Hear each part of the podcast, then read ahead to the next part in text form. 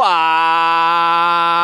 manos e manas, tudo bom com vocês? Eu sinceramente espero que sim. Vamos aqui começando mais um Contra-Golpe Cotidiano e hoje nós vamos esclarecer os termos de ética, moral e como as duas contracenam com a questão dos relacionamentos, seja no passado, seja hoje ou seja no futuro. Então, bem-vindo ao episódio de hoje. As duas moralidades, então, produção. Solta a vinheta.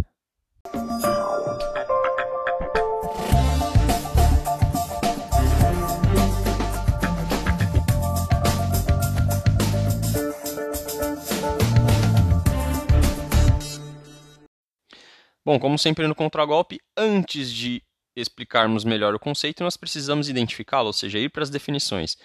Então, primeiramente, vamos falar sobre a ética. A ética, na verdade, ela vem do grego, da palavra ethos, e ela contempla o conceito de bem e mal, ou seja, ela está mais associada ao caráter, à natureza e à maneira de ser de um determinado indivíduo.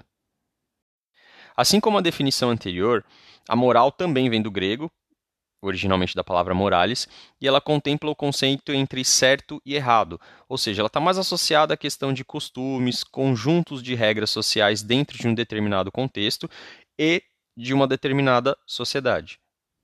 É verdade. Quer dizer, às vezes não. Para esclarecer os dois conceitos, eu vou tentar trazer agora para vocês em seguida dois exemplos que são comumente é, bem criticados no dia a dia e onde eu percebo que as pessoas fazem uma certa confusão entre questão de bem ou mal, questão de certo ou errado.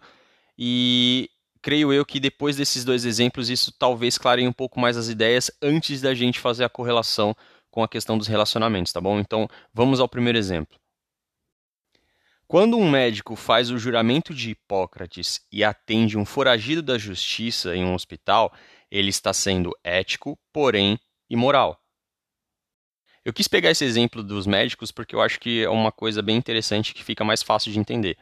Então, geralmente você pode ver, principalmente em seriado, em novela, em filme, que muitas vezes aquele bandido ou aquela pessoa que cometeu algum tipo de crime ou é foragido da justiça ou é uma pessoa muito ruim, está sobre cuidados médicos e na cabeça de todo mundo já passa aquela ideia assim, pô, por que, que o médico não, né, tipo, deixa o cara passar dessa para melhor ou por que, que ele não simplesmente nega socorro. É justamente nesse ponto que é o que é, tá a diferença entre ética e moral desse exemplo, né?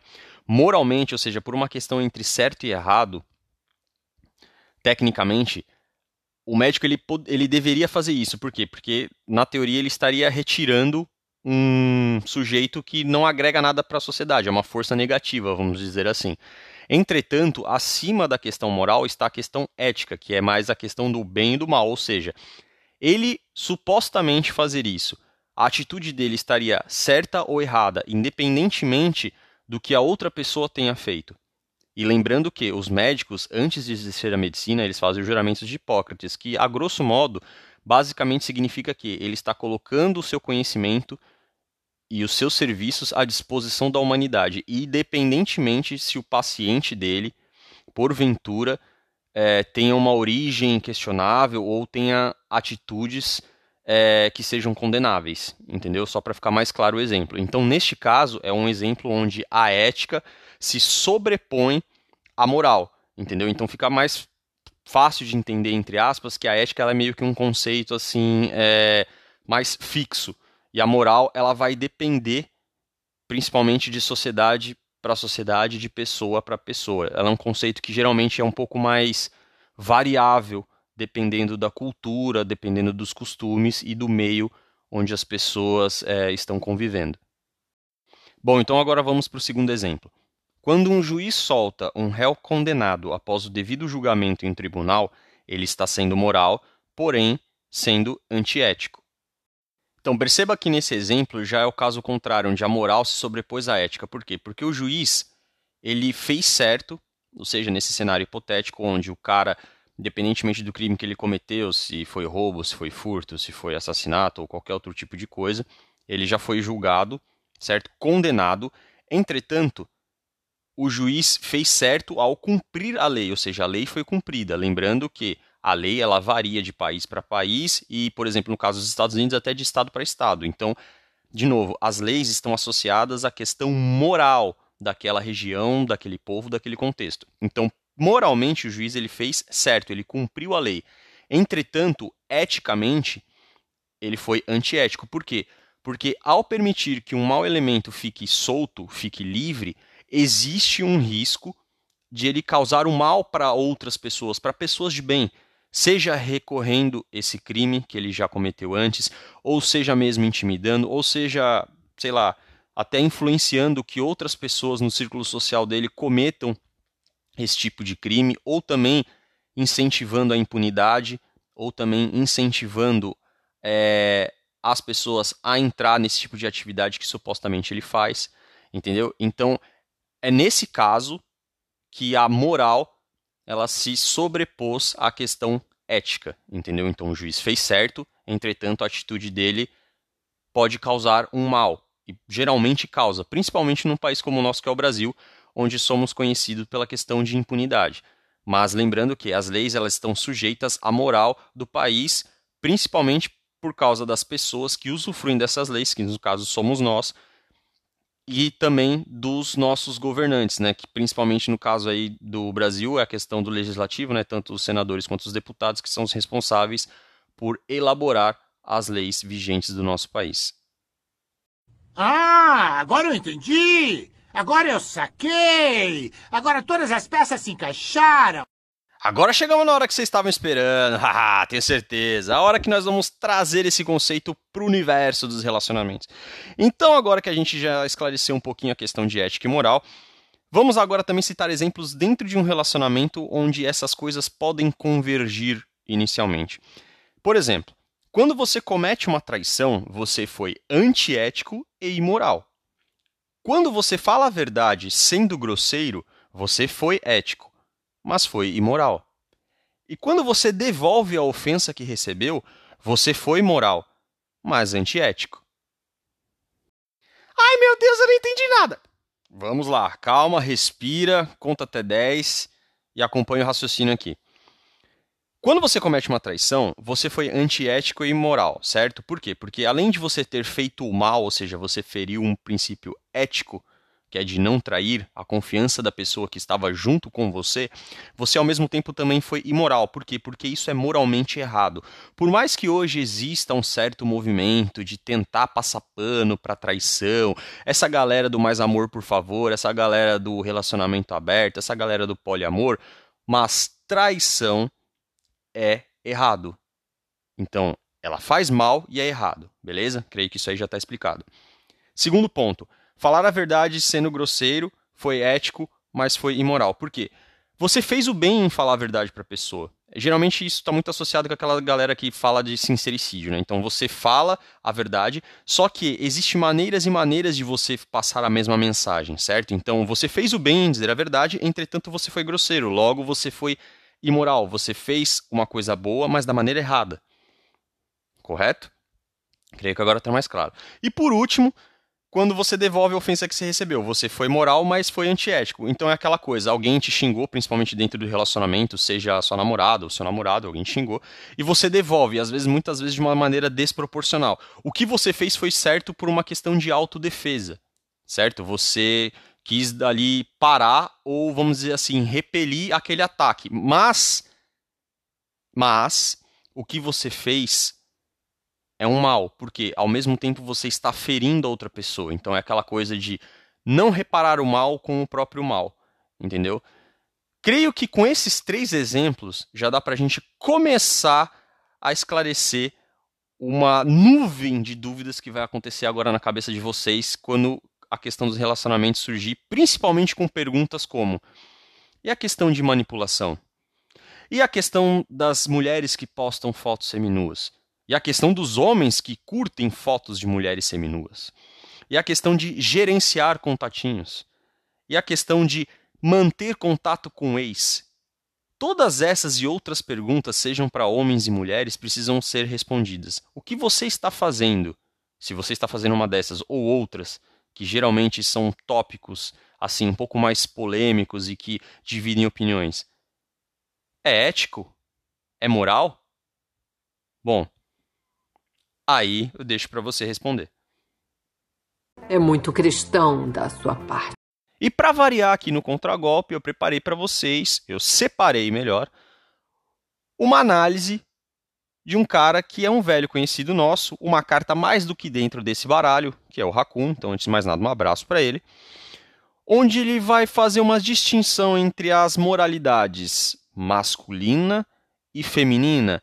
E o mais interessante nessa análise é que ele vai fazer analogias com coisas que nós vimos ao longo da nossa infância, que nós presenciamos em filmes e como que isso representa ou não, na maioria das vezes, aquilo com que nós nos deparamos na realidade, seja para homens, seja para mulheres.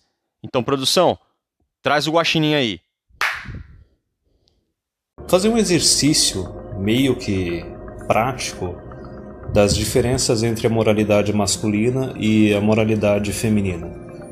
Eu acho que primeiro, né, é, como a gente está tratando aqui de um canal para homens, a maior parte do pessoal que está escutando esse áudio são homens, vamos falar antes da moralidade masculina. É, na parte dos níveis de moralidade, tu tem seis níveis de moralidade diferentes, né, três níveis inferiores e três níveis superiores, e geralmente só os homens é que chegam no, nos níveis mais superiores.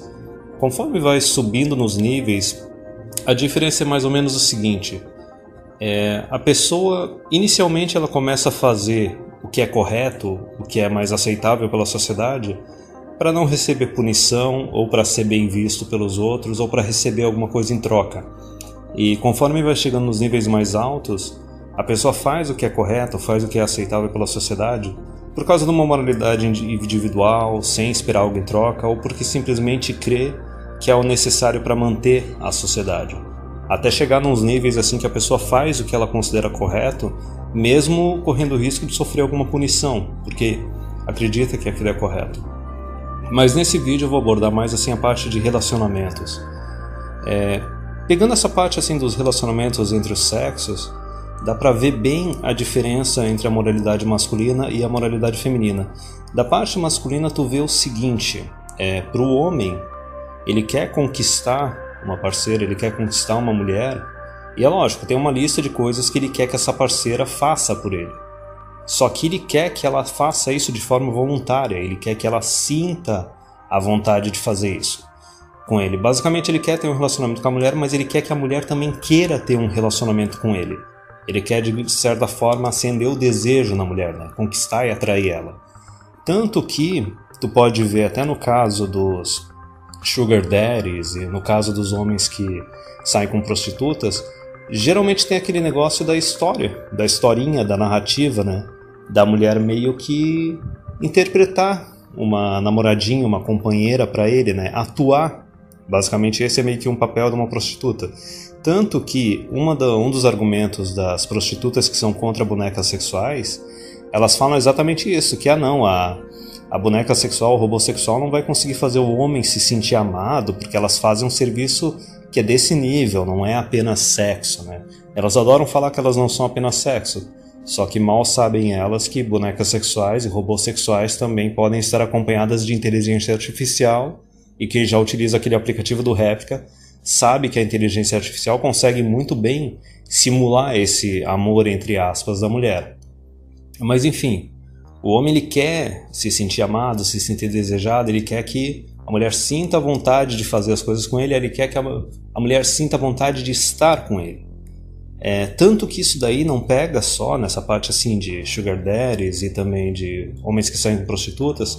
Se tu for ver, até mesmo é, na mídia, na mídia de entretenimento, assim, em filmes, é, novelas, séries, etc é, muitas vezes nos filmes, tu tem aquele papel do vilão, ou até nas séries, do vilão que, digamos assim, ele quer estar tá com a mocinha né, da história ali, da narrativa. E muitas vezes ele tenta tomar essa, essa mulher à força.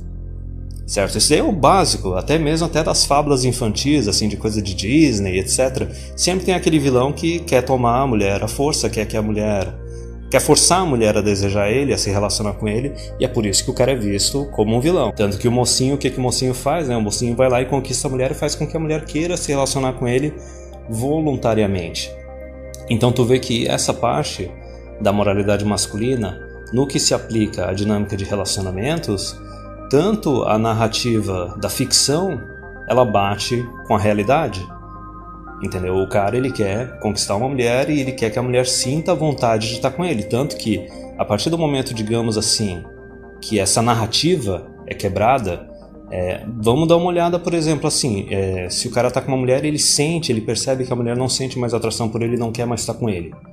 O mundo dos, do cara, de repente, é, dependendo do quanto ele está investido no relacionamento, o mundo dele desmorona, certo? Tanto que tem até aqueles casos dos caras que são abandonados e fazem uma loucura, ou dão fim na própria vida, ou dão fim na vida da mulher, entendeu? Os caras enlouquecem.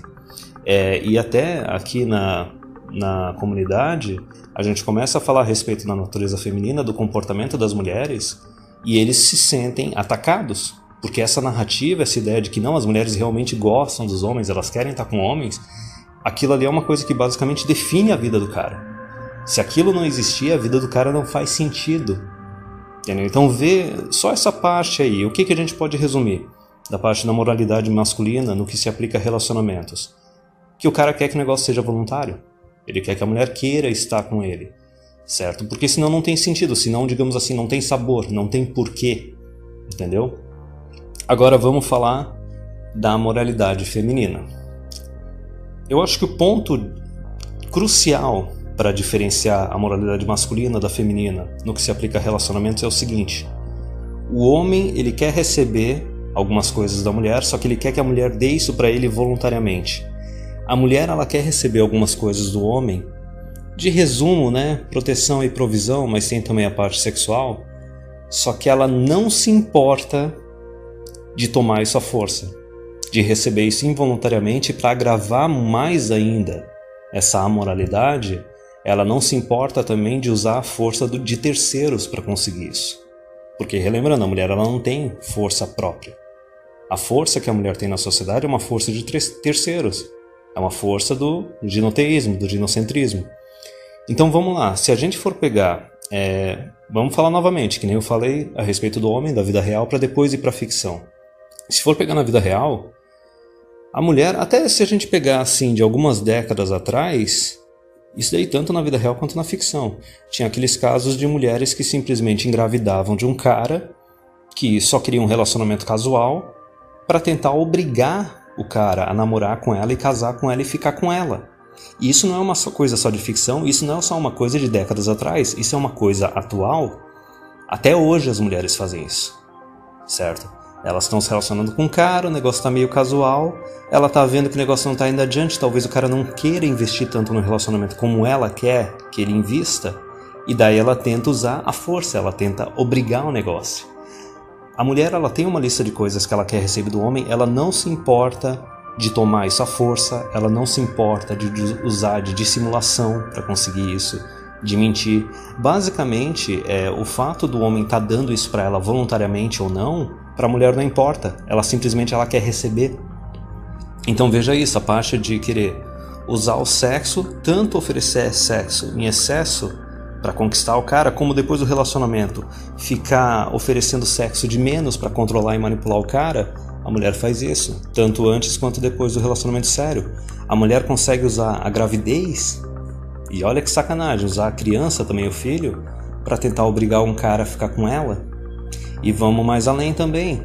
Aí a parte também de, digamos assim, depois que o relacionamento está sério, e vamos lá, tem a situação na qual a mulher não quer mais o relacionamento com o cara, só que ela ainda quer a proteção e a provisão. Obviamente a proteção ela recebe do Estado, mas a provisão. A gente está basicamente definindo da onde que veio a moralidade ou a amoralidade que define a vara de família. A vara de família ela é totalmente baseada no imperativo feminino, ela é totalmente feita para servir a amoralidade feminina, que eu acho que é a melhor forma de definir. Porque vamos lá, é, o que, que, seria o normal? Seria a mulher se relaciona com o cara, agrada o cara, e daí numa transação meio que voluntária, ela recebe a provisão do cara. Porque ela está, digamos, de certa forma, agregando valor à vida do cara, servindo a ele de alguma forma. Mas a mulher não vê problema nenhum em usar a força do Estado, usar a força de terceiros, para mesmo depois que terminou o relacionamento, ela não precisa mais fazer nada pelo cara, muitas vezes não precisa nem deixar os filhos que eles tiveram conviver com o cara, ela ainda assim ela quer ficar extraindo recursos do cara à força. Então veja bem, é tanto a proteção quanto a, a proteção através do Estado, tirando impostos, tirando dinheiro de toda a sociedade. Aí tu tem também a provisão dos homens com quem elas se relacionam, depois que terminam o relacionamento, querem continuar extraindo provisão deles, e até mesmo as aposentadas, independente de terem tido filhos ou não, né? de estarem ou não encalhadas, elas ainda assim querem ficar extraindo recursos da sociedade. E também na parte do relacionamento, a gente consegue ver, por exemplo, Me Too e Yes Means Yes, que são essas falsas acusações, que são basicamente aquelas chantagens do seguinte nível: se tu está se relacionando com uma mulher casualmente e ela quer que isso vire um namoro e tu não quer que vire um namoro, a hora que tu for terminar com ela, ou vocês forem discutir essas questões, tu pode correr o risco de tomar uma acusação de estupro. Entendeu? Ela pode querer usar força contra ti e ela não se importa. Porque o que importa para a mulher é como que tu vai fazer ela se sentir servindo ela. Se tu tá fazendo isso voluntariamente ou não, não faz diferença. Da mesma forma que também, se tu tá no namoro, a mulher quer ter filhos ou quer que vocês se casem, morem juntos, ela também pode querer novamente utilizar essa força, utilizar esse poder de terceiros para tentar extrair isso de ti à força. E dane-se, não importa se tu quer fazer isso ou não. O que importa é que ela está sendo servida, que ela está recebendo o que ela quer. Então vê que isso pega todas as etapas, pega dos relacionamentos casuais, pega dos relacionamentos sérios, pega dos casamentos e pega até na aposentadoria. Inicialmente nos relacionamentos casuais, a mulher pode tentar usar essa força para tentar te pressionar o namoro. Depois de estar no namoro, ela pode usar essa força para te pressionar a casar com ela ou ter um filho com ela. Depois que termina o casamento, ela pode querer usar essa força para tomar os teus recursos à força. E depois que ela está aposentada, idosa, ela vai querer usar essa força, novamente força de terceiros em todos os casos, para tentar extrair recursos de todos os homens da sociedade para cuidar delas. Então é aí que está a moralidade delas. E veja que isso não, não pega só na parte da vida real, pega na ficção também. Só que, que nem eu já falei em algumas lives, desde a década de 80, esses aspectos negativos, esses lados negativos na natureza feminina, são mostrados cada vez menos. Se tu for pegar algum filme, alguma série, alguma novela da década de 70, 60, 80, tu consegue ver bem mais instâncias de mulher fazendo sacanagem. O negócio era mais realista. Depois disso, não. Depois começou a vir cada vez mais essa narrativa que as mulheres são santinhas e não sei o que, a gente tem que proteger elas. Porque veja bem, né? Se a sociedade tiver uma visão um pouco mais negativa dessas mulheres, essas mulheres podem sofrer abuso na sociedade. Essa foi a narrativa inicial. Até chegar nos níveis atuais que qualquer crítica contra as mulheres é discurso de ódio, é como se fosse uma classe protegida. E tanto que eu falei antes na parte da ficção, quando eu estava falando de homens, do vilão. Da mesma forma, em filmes, séries e principalmente novelas, o que, que é a mulher que é a vilã? Geralmente é aquela mulher que está se relacionando casualmente com um cara e ela quer forçar ele a se relacionar com ela. Ou pior, o cara já está se relacionando com uma outra mulher, só que ela é aquela amante que está tentando conquistar o cara, convencer o cara e o cara não está muito afim. Ou talvez assim, o cara e ela até estão tendo um relacionamento casual, assim, de adultério, só que daí a mulher quer detonar com tudo. Quer dizer, aquela mulher que não importa o preço, entendeu? Não importa se vai destruir uma família, não importa se vai tomar o cara à força ou fazer o cara ir além até um ponto que ele não está disposto a ir. O que importa para ela é receber o que ela quer receber. Só que a diferença é a seguinte: a diferença é que tanto o homem assim vilão na ficção, quanto a mulher na ficção vilã, ok, estão representados né, na, nas obras de ficção, ou pelo menos estavam até algumas décadas atrás, só que a diferença crucial é a seguinte: a representação da mulher vilã, que quer obrigar o homem a fazer coisas para ela, a dar proteção, provisão, sexo e relacionamento para ela, a força, essa mulher fictícia, ela bate com a realidade, ela bate com a mulher real. E a gente consegue ver instâncias na vida real que representam isso, tanto em relacionamentos casuais, quanto em namoros, quanto em casamentos e até na parte das encalhadas. Agora, a representação do homem vilão que quer que a mulher sirva a ele, se relacione com ele, dê coisas para ele, né? Sexo, reprodução e relacionamento. A força é uma representação que não bate com todos os homens, ou pelo menos não bate com a maioria dos homens. Porque nessa diferença de moralidade entre homens e mulheres, no que diz respeito a relacionamentos, o homem, a parte da mulher realmente desejar ele, querer estar com ele, querer fazer as coisas para ele voluntariamente, isso para o homem é, total, é de extrema importância. Se não tiver isso, o relacionamento não faz sentido. Entendeu? Vira praticamente prostituição. Prostituição é aquele negócio, tem uma hora para terminar, uma hora para acabar e não vai além disso e acabou. É isso que a mulherada que está nos Sugar Babies estão né, se iludindo, mas dane-se, isso é problema delas. Ao passo que a representação da mulher, que quer que o homem dê proteção, provisão, relacionamento e sexo para ela, a força, digamos mesmo, o cara não querendo ir a esses níveis ou não querendo fazer tudo isso com ela, essa representação da mulher, dessa mulher fictícia bate com a representação da mulher real. E isso daí ficou muito mais perceptível muito mais claro depois dessa do crescimento das redes sociais. Que é só tu pegar, não só no Twitter, mas até principalmente nesses grupinhos fechados de Facebook, exceção de comentários assim desses canais para mulheres do YouTube, tu consegue ver a quantidade de sacanagem que elas fazem lá. De contar as sacanagens que elas já fizeram e a sacanagem que elas planejam fazer. E isso é uma parte que tu consegue ver claramente a respeito da moralidade delas, que em todos os casos bate nessa mesma tecla. Elas não se importam de tomar as coisas à força. Elas não se importam de conseguir as coisas que elas querem dos homens, tendo que obrigar os homens a dar essas coisas para elas, sendo de uma forma não voluntária. E principalmente elas não se importam de usar a força de terceiros para conseguir isso. Aham, sei.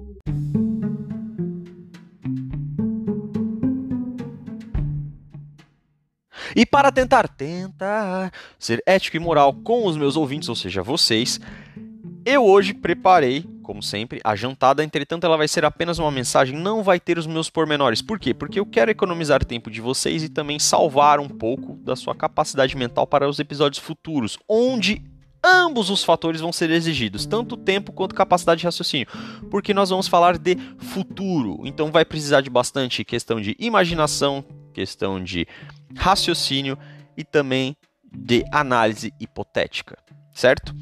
Mas voltando para o episódio de hoje, a jantada que eu separei, ela é mais uma importante lição que o esporte pode nos ensinar. Creio eu que dentre tantas valiosas, mas o esporte, pelo menos no meu caso, me ensinou duas, né? Principalmente a questão de trabalho em equipe e a questão de superação, né? Que são coisas que você leva para sua vida toda. Então a questão de você se dedicar, de você trabalhar duro e também a questão de você trabalhar em equipe. Então, dependendo do esporte ou da atividade que você faz, né, trazendo para uma analogia com a vida pessoal, você não depende e exclusivamente, quase nunca, na verdade, única e exclusivamente do seu esforço, mas sim também do esforço de terceiros.